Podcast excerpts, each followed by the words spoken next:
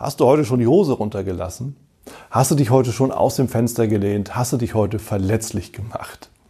Ich spreche hier natürlich eher im übertragenen Sinne. Ich hoffe, das kommt bei dir auch so an.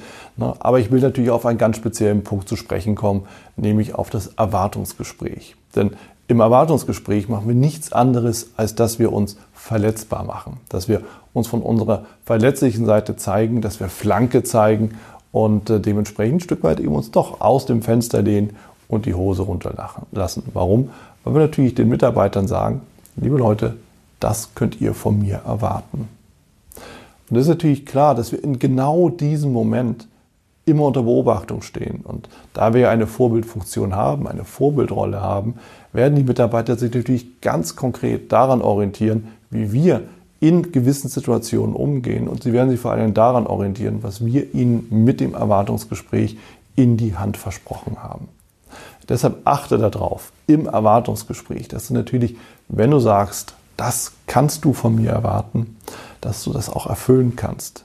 Und zwar ohne große Überlegung. Und zwar ohne, dass du im Endeffekt lange überlegen musst, sondern dass das unbewusst schon geschieht, aus deiner unbewussten Kompetenz heraus und dass es ganz natürlich, ganz normal für dich ist, eben genau das zu erfüllen, was du den Mitarbeitern auch versprichst. Denn nur dann kannst du von den Mitarbeitern auch verlangen, dass sie im Endeffekt das Gleiche von der anderen Seite tun und eben das erfüllen, was du von ihnen erwartest. Und wenn wir schon beim Erwartungsgespräch sind, bitte vergiss niemals beim Erwartungsgespräch den Abschluss, den verbindlichen Abschluss, ja, das, was wir auch als konkreten Verbleib auch kennengelernt haben, die konkrete verbindliche Vereinbarung. Wollen wir das so machen? Können wir uns darauf verständigen? Sind Sie damit einverstanden?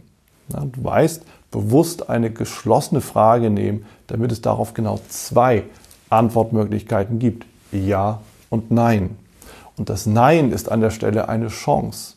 Es ist eine Chance, mögliche Störfelder oder auch Gefahrenpotenziale von vornherein auszuräumen, weil nämlich ein Mitarbeiter, der vielleicht sagt, ich bin nicht einverstanden, bei sich im Kopf, es aber nicht auszusprechen wagt, hier die Chance hat, eben Nein zu sagen, einfach weil er sich nicht dazu bekennen will, das Commitment fehlt. Und in dem Moment haben wir die Chance, das von Anfang an auszuräumen.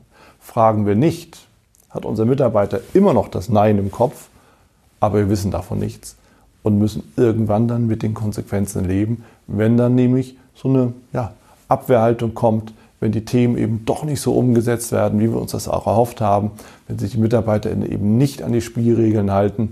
Ja, und all das ist vermeidbar. Deshalb nimm im Erwartungsgespräch immer die konkrete Vereinbarung, wollen wir das so machen? Sind Sie damit einverstanden? Ist das in Ordnung für Sie?